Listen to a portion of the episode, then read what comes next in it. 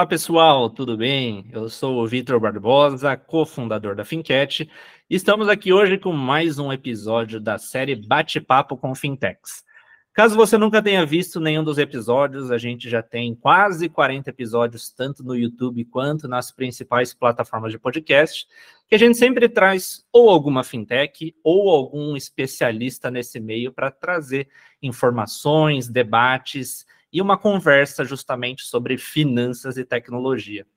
E hoje eu estou muito feliz porque o nosso convidado ele é muito especial e vai falar de um assunto que está super em alta, que é o Drex. Mas antes de falar do Drex, eu queria apresentar esse convidado, que é o Orly Machado, ele que é o CEO da CIM Software, e queria te dar boas-vindas inicialmente, Orly, e pedir que você se apresentasse para o pessoal de casa, por favor.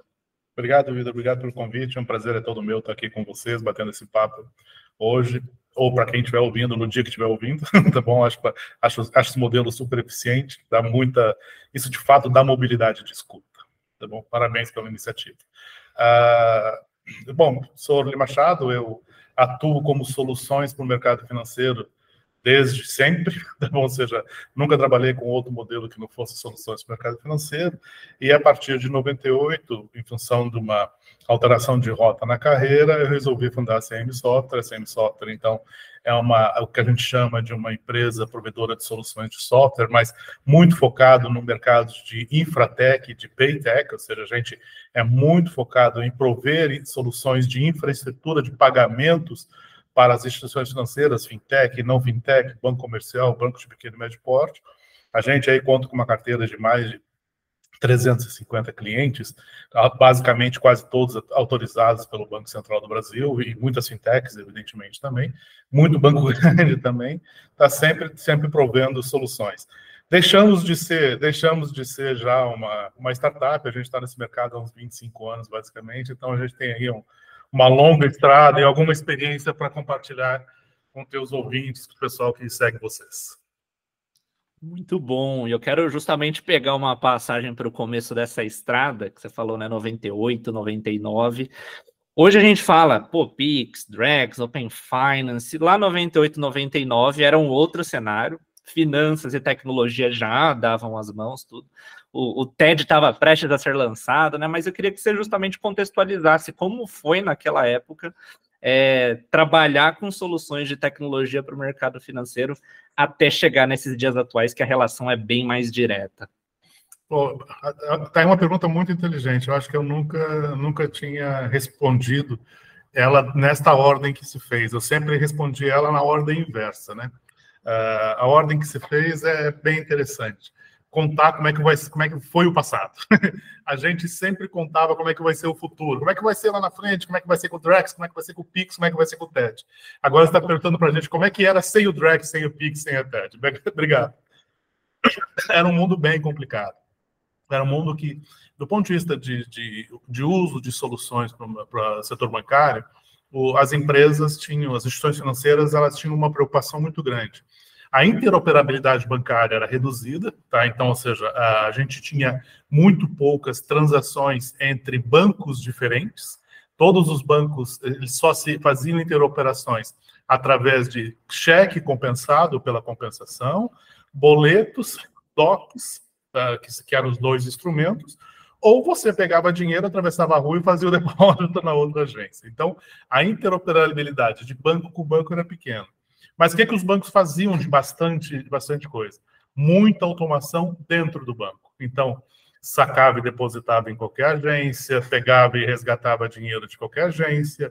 Estava nascendo o internet banking nessa época, e talvez, não sei, ah, você é muito novo, certamente não vai lembrar, mas o Unibanco fazia umas campanhas maravilhosas e trazia como garoto propaganda o Bill Gates. O Bill Gates falava no intervalo do Jornal Nacional sobre o Banco 30 Horas, que era um, serviço de, uh, não era de internet banking, era assim de home banking, que você instalava 80 disquetes no, computador e ali você começava a tua vida de interoperabilizar você e o seu banco, não você e o mercado financeiro.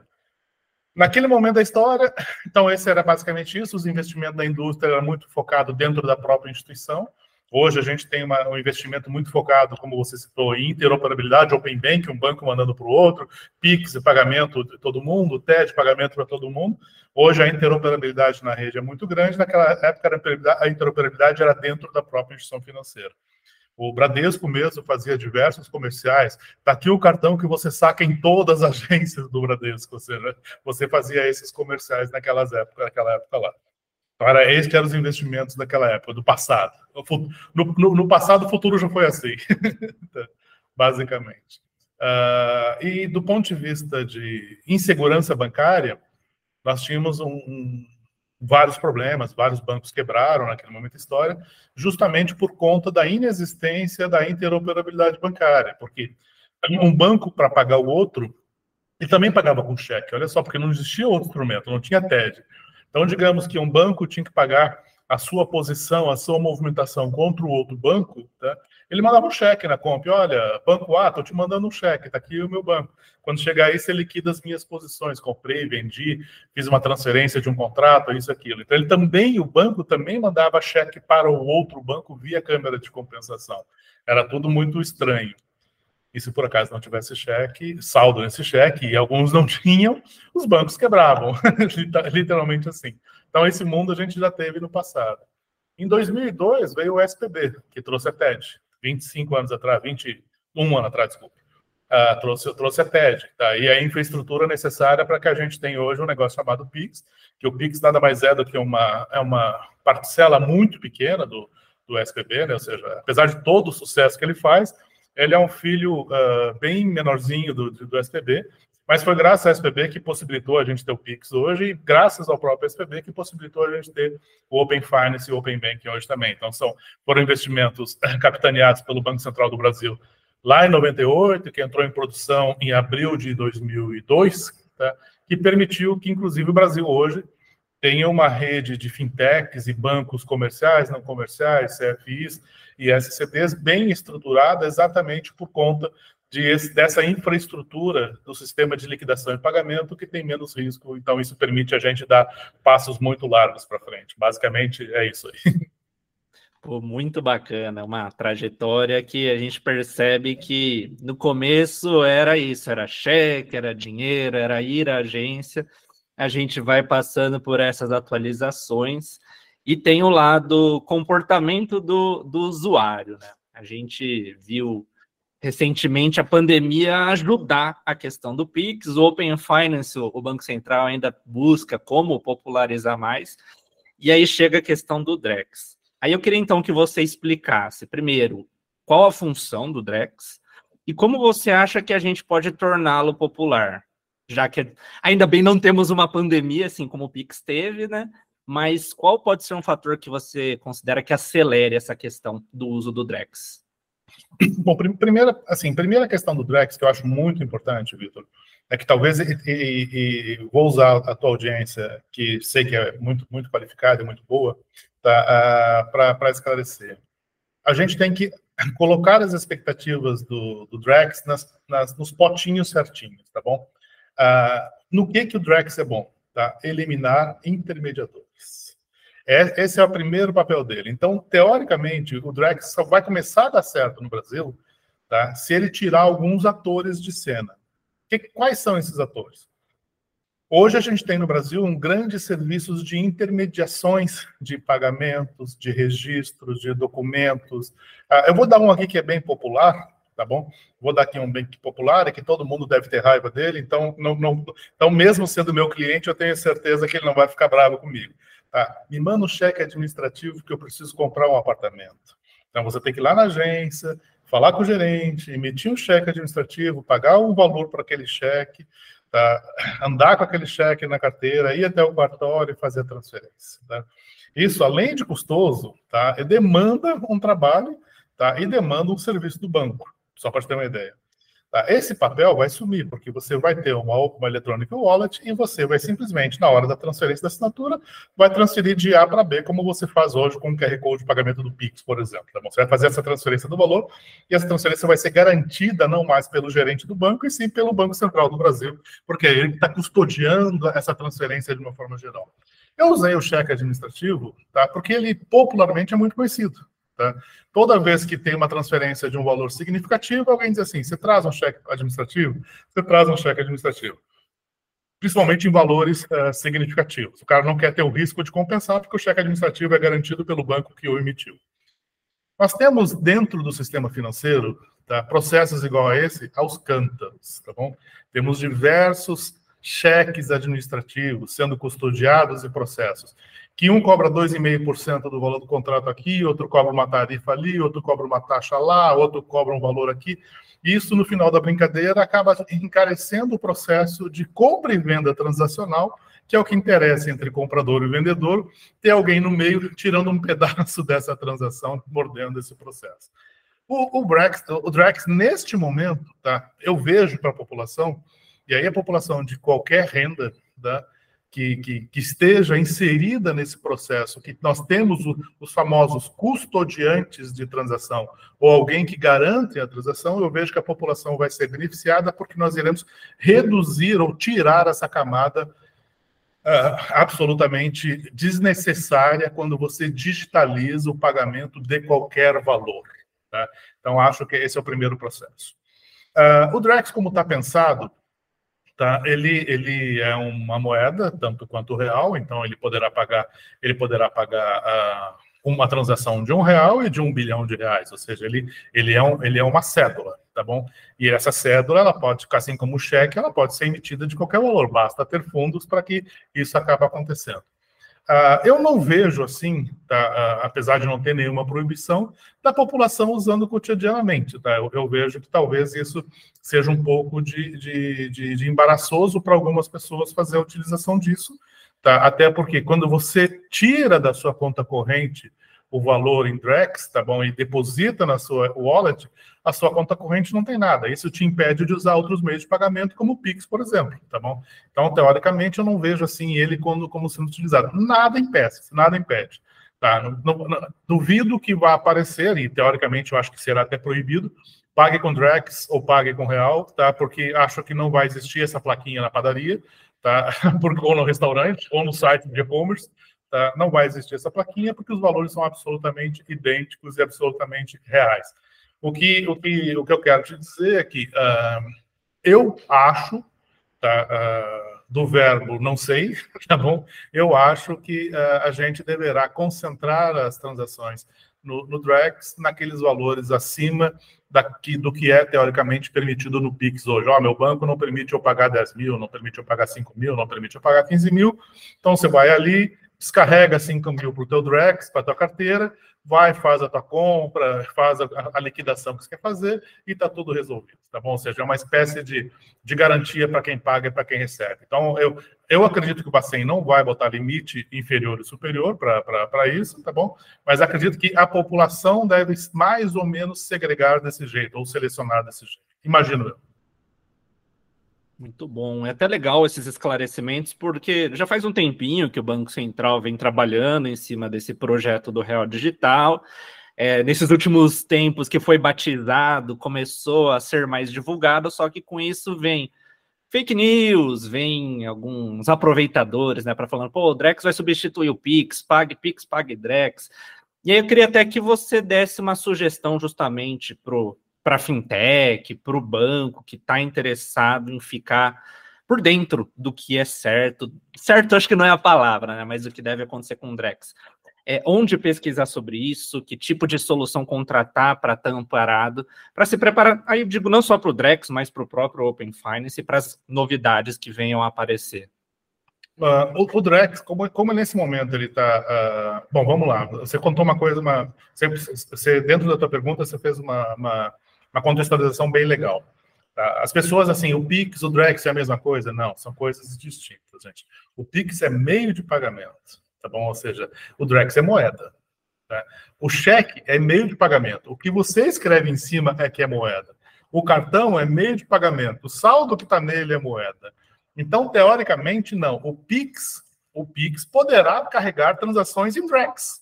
Tá bom, ou seja, porque Drex é moeda o Pix é meio de pagamento. Então, eu vejo de vez em quando nas redes sociais, aqui e ali, as pessoas confundindo. Já temos o Pix, para que o Drex? Ou seja, ou seja, fica aquela coisa assim, né?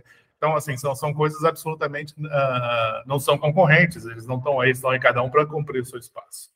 Uh, do, ponto, do ponto de vista de, de, de aonde buscar informação, o Drex ele vai sofrer até 24 uma série de alterações de regulatório uma série de alterações regulatórias. Então, não existe lugar melhor para você se abastecer de informação do que o próprio site do Bacen os canais oficiais do Bacen. Porque mesmo que o Bacen publique alguma coisa hoje, amanhã ou depois ele vai para campo, ou vai para os laboratórios, ou vai para os testes que estão sendo feitos, e ele mesmo reverte aquela decisão. Olha, gente, a gente imaginou que conseguiríamos colocar o ovo em pé, não deu certo. O ovo não fica em pé, então a partir de hoje está aceito o ovo deitado. Seja, então, assim, é muito importante, até para que você tenha atualização, aqueles canais. Eu sei que ler regulatório do Banco Central ou entender o que os próprios funcionários do Banco Central falam, às vezes é complicado, porque o português deles eh, às vezes não é tão coloquial, e mesmo para o pessoal de finanças também não é coloquial, porque ele, ele tem a missão de ser regulatório. Então ele tem dois processos no meio, ele tem que ter muito tato no que ele fala, tá? E, e, de uma forma de não se comprometer diretamente da hora que ele fala. Então é, é estranho mesmo entender. E aí, neste ponto, tá, para fintechs principalmente, que tá, estão que estão uh, nos assistindo agora, nos ouvindo agora, fale com seus fornecedores, fale com seus colegas, fale com você, cutuque, provoque, sugestione, sugira pautas, sugira ideias tá, para algum tema específico, tá, para que, que tenha. Porque, de fato, uh, ficar coletando aleatoriamente dados tá, de redes sociais, ele pode correr o risco muito grande de estar tá, de tá comprando uma verdade passada, que hoje já não é mais, ou uma que nunca foi verdade mesmo assim, tá bom? Essa questão. Do ponto de vista de, de fornecedor, eu sou fornecedor, tá? não compro nada de ninguém, não tem nada pronto, não tem nada, não tem nada funcionando, tá? Nesse momento está, estamos dentro de um sandbox, estamos dentro de uma prova de conceito. Os produtos vão começar a, a ficarem maduros e surgir no ano que vem. Preste atenção, vão a seminários, vão a demonstrações, assistam palestras, se aculturem o máximo, não gaste um dólar nem comigo. Tá bom? Quem quiser, mandar, quiser tomar um vinho comigo, apareça, fica à vontade, mas assim, não gaste nem, nem com a gente. Não temos, ninguém tem nada para vender sobre isso ainda. E quem tem, não está maduro o suficiente, tá bom? A, a CIM tem produtos que a gente está tá desenvolvendo em paralelo, evidentemente que sim, mas não está maduro, não dá para vender ainda, tá bom? Então, assim, literalmente, preste muito mais atenção nas funcionalidades, para que serve, o que, que eu vou ganhar com esse processo, do que propriamente tentar se montar uma infraestrutura que tem uma tendência a ficar obsoleta ou ociosa quando ele virar verdade eh, na prática. Então, nesse momento, assim, a indicação de que comprar, de que comprar não existe. Tá? A indicação de onde se abastecer ainda é os canais oficiais, as mídias oficiais, o canal do YouTube, as redes sociais do Bacen e os seus regulatórios que ele fica procurando tá? evidentemente, que são os melhores lugares para isso, e na dificuldade de compreensão ou contextualização, aí sim chame o seu fornecedor, esse que está propondo alguma coisa para você, chame ele, diz assim, cara, eu não entendi isso aqui, ou chame você, Vitor, provoque um bate-papo com alguém para explicar, explorar esse assunto, enfim, eu acho que é o canal mais interessante nesse momento. Nós temos, assim, diversas aplicabilidades já estudadas, a bolsa deve ser afetada, os, os custódios de títulos devem ser afetados, as corretoras devem ser afetadas, as emissões de papéis devem ser afetadas, a liquidação desses, desses valores deve ser afetada, câmbio deve ser afetado. Assim, a gente tem um monte de cenário já projetado, mas nada disso ainda está regulado. Então, é precipitado nesse. E todos eles estão sendo testados. É precipitado nesse momento a gente parar e dizer assim: olha, mira aqui, vai investindo ali, porque vai acontecer tal coisa. Não. Na verdade, esse teste pode nem se provar eficiente, lá na frente ele nem virá regulado também, tá bom? É muito importante essa colocação que você fez, porque não só o Drex está nesse momento de, vamos chamar de uma incubação, né? O sandbox rolando e tal, mas a gente também precisa passar nessa incubação no sentido de aprender sobre. Então, isso que você falou, eventos. O próprio Banco Central, como vários players do mercado, estão fazendo esses debates. Ficar atualizado em relação ao que é novo mesmo. Porque às vezes você vai pegar uma notícia do Drex de um ano atrás, e é isso que você falou, muda o rumo, ninguém tem essa bola de cristal, né? Então é, é muito importante evitar cair em possíveis ciladas, né? Vitor, há seis meses atrás, a gente não tinha definido o smart contract como parte do Drex, tá? E hoje ele é parte do Drex. Então, não precisa nem voltar um ano atrás, tá bom? seis meses atrás. Eu, é questão eu, de semanas, né? Porque eu, eu, passado, eu faço parte lá. Mudou o calendário, tudo. Então, é, às vezes é questão de dias. Então, é importante. Exato, né? então, é importante. Então, aquela verdade de ontem é notícia velha de hoje. É, é bem por aí, né? E a, pensando tanto na, nas instituições financeiras, como você comentou, corretoras, bancos, fintechs, e até usuários, né? Um, um grande, uma grande barreira que é criada nessas horas da novidade é é seguro? É confiável? Como que fica essa questão da segurança do Drex? As pessoas podem ficar tranquilas, podem confiar no Banco Central, a tecnologia que está por trás garante? Ou é sempre bom ter um pezinho atrás no começo? O, o, grande problema dessa pergunta é que ela é muito ampla, né? Segurança, segurança para mim é uma coisa, segurança para banco é uma coisa, segurança para clientes finais é outra coisa, tá bom? E eu tenho medo assim de responder porque eu não sei para quem está me ouvindo na hora, né? Mas vamos lá. Vou pegar o pior cenário, né? Ah, você hoje não tem Drex, foi no banco e sacou 10 mil reais. Alguém viu você sair da agência com esses 10 mil reais da carteira e te bateu a carteira. Você não tem para quem reclamar. Com Drex é a mesma coisa. Ou seja, você foi no banco, tá?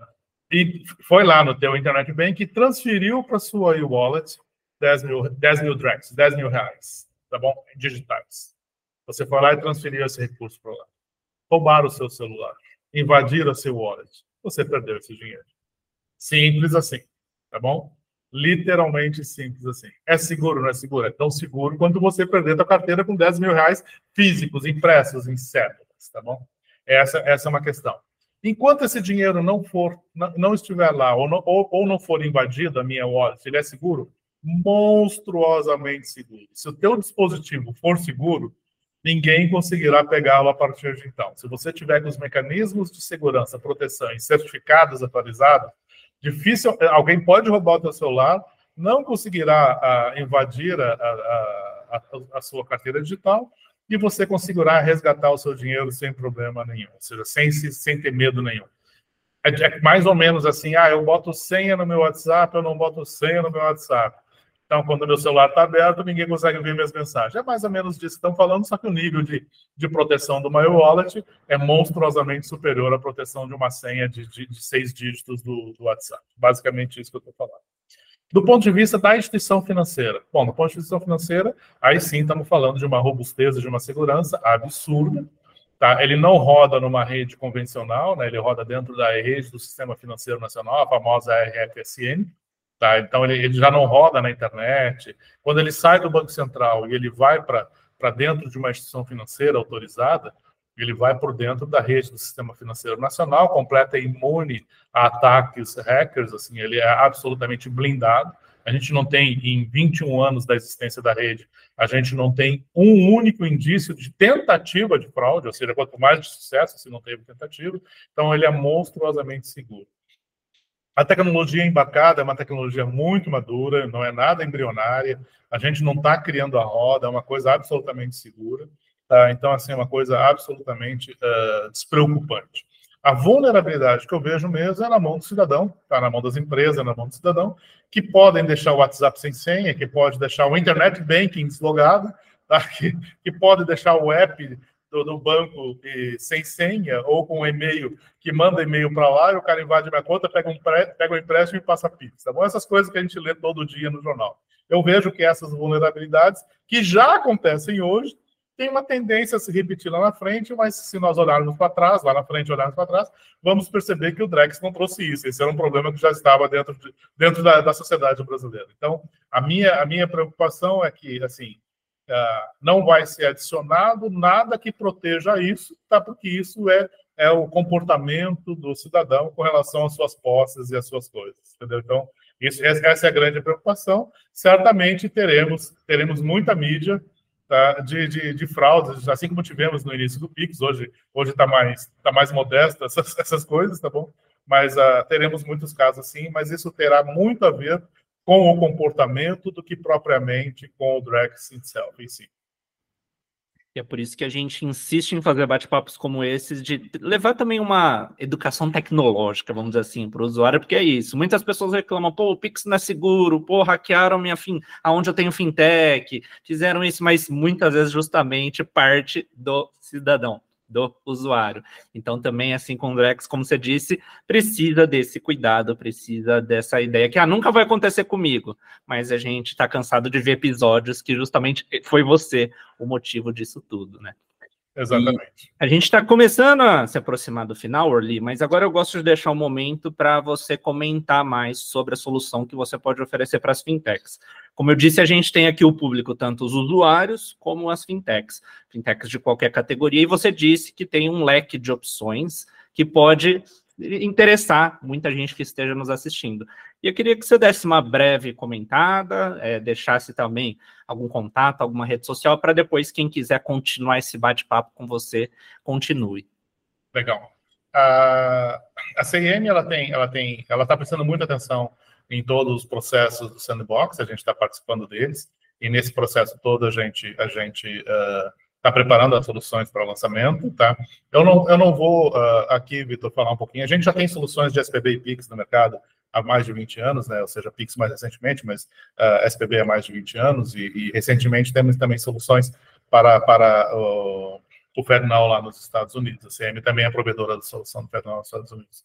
Uh, quanto, quanto ao próprio, quanto ao próprio Drex, a CIM não definiu ainda quais são os produtos que ela vai abordar, tá bom? Certamente a gente hoje tem a solução completa da, da carteira, da mensageria, da liquidação e da ausência de custódia, tá? A gente está com todos os processos absolutamente maduros com relação a isso e para gestão de contratos também, tá? Para fazer o, o, gestão de contratos eletrônicos também no Smart Contracts, mas a gente ainda não sabe o que, que vai acontecer porque uh, existe a expectativa do próprio Banco Central uh, fornecer gratuitamente uh, algumas ferramentas para as instituições. Entendeu? Então, inclusive, essa é uma segunda questão muito importante para que o mercado pare para prestar atenção, que o Banco Central talvez venha fornecer algumas ferramentas chanceladas por ele, que eu acho até importante, ele não concorre comigo em alguns momentos, entendeu? E se ele colocar essas ferramentas à disposição da sociedade, eu, vou, eu não vou colocar, a CM não vai colocar. Então, eu não, eu não gostaria, sim, de, de, de de, de ser uh, leviano e dizer assim, olha, a gente está olhando isso, a gente está olhando tudo, tudo que está sendo testado, a CIM tem produtos em casa, tá? Tudo que está sendo, aliás, estamos testando, tá bom? Tudo que está sendo testado, a gente está testando paralelamente aqui também, sem problema nenhum. Mas o que a CIM vai, de fato, comercializar, tá? vai ser a partir do momento que sair o último regulatório dizendo quais são as obrigações do mercado, e aí a CIM vai disponibilizar e embalar seus produtos. Uh, completando a pergunta, uh, meu e-mail principal é orli.machado.cmsw.com. Fiquem à vontade para perguntar, ou seja, o site da CM é www.cmsw.com, chega pela gente lá também. Rede social eu sou muito inativo, então, seja, não, uh, talvez no LinkedIn consiga chegar e me achar fácil lá, Orli não é um nome muito, muito popular, e aí talvez chegue por mensagens lá sem problema nenhum. As demais redes sociais eu não atuo.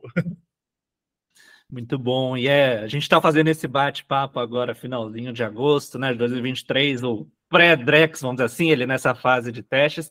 Então já quero deixar portas abertas para você, para quando o Drex já estiver em modus operandi, a gente já tiver toda a regulamentação pronta para a gente contar para o pessoal em que pé que está.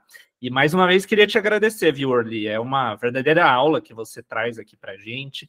Reforço com o pessoal para conhecer mais a CIM, se conectar eventualmente no LinkedIn com você, porque tem, tem muito a agregar para esse nosso público, viu? Muito obrigado aí pela contribuição. Obrigado a você pelo convite, estou à disposição para o futuro bate-papo. Parabéns e continue nessa linha. Sucesso para nós, então. Pessoal, muito obrigado, então, a você que nos acompanhou. Não, não, esqueça de deixar o seu like, se inscrever nos nossos canais, porque é isso que a gente viu aqui com o Orly, né? Muitas novidades, muita inovação, as coisas vão mudando. Então, eventualmente, você esteja assistindo esse episódio já alguns anos depois do, do que o Drex já esteja no ar, muita coisa nova pode estar. E é, é legal você estar acompanhando canais que mostrem isso praticamente em tempo real. Né? Orli, muito obrigado, pessoal, agradeço e até o próximo bate-papo com o Fintechs.